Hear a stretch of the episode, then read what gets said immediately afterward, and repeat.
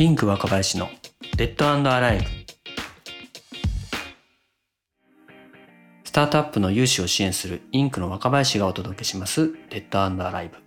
この番組では起業家の方や起業準備中の方に向けてデッドファイナンスに関する Tips やノウハウを毎回ざっくり5分にまとめてお送りいたします。今回は融資における前回事業計画書との乖離問題についてお話をします。以前にですね、VC と銀行では収益構造が異なります。だから審査における目線が異なります。だから同じ事業計画書を VC と銀行にそれぞれ出してはいけないよというお話をさせていただきました。VC さんには一般的に強気で大きな事業計画書を出します。ですけれども、この強気な事業計画書をですね、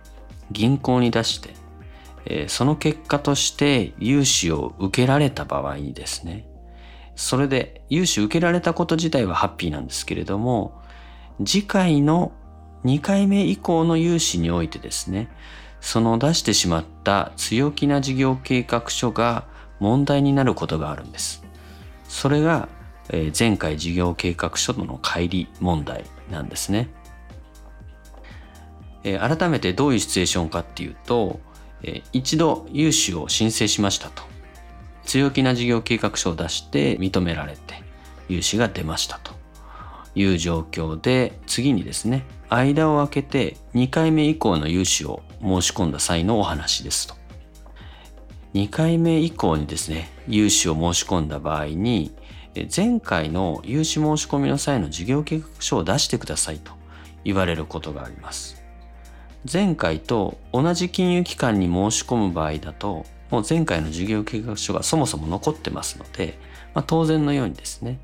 前回の融資審査で提出された事業計画書と、それから試算表などで確認できる実績と、この計画と実績ですね。予実にどれぐらい開きがあるのかっていうのを確認をされますと。そこで、えー、もしかなりですね、前回の事業計画書と実績に乖離があった場合に、断り文句としてですね、前回事業計画書との乖離が大きいですね、ということを理由として言われてしまうことがありますと。これがまあ前回事業計画書との乖離問題というふうに呼んでいます。で創業期のスタートアップの場合って PMF していなければですね、当然に浮き沈みがあるわけなんですよね。で、まして、ピボットしてる可能性だって大いにあるわけなんですよね。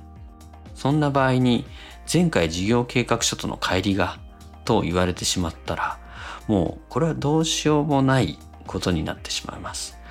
ここがですね、まあ、あの、創業期のスタートアップと、えー、デッドファイナンス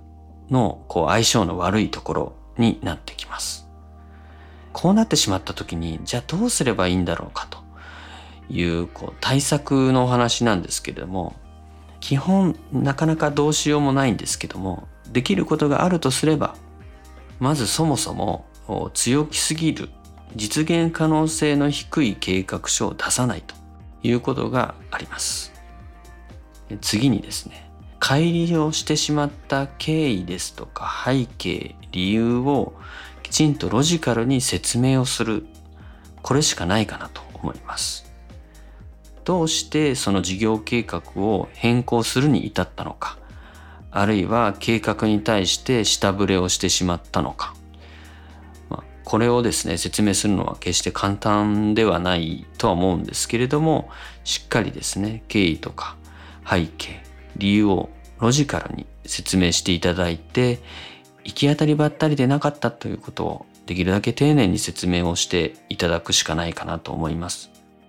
結果としてですね、前回事業計画書との乖離が大きいですねと言われたんですけれども、その理由をですね、えー、まあ仮説検証の結果であったりとか、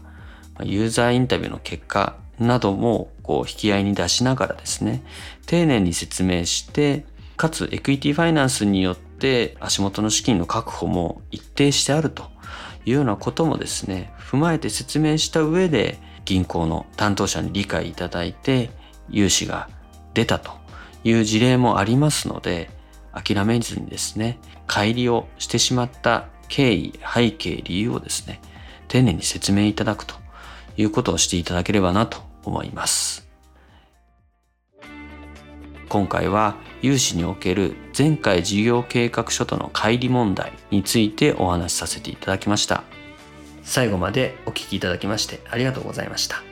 少しでも今回の配信がお役に立ちましたら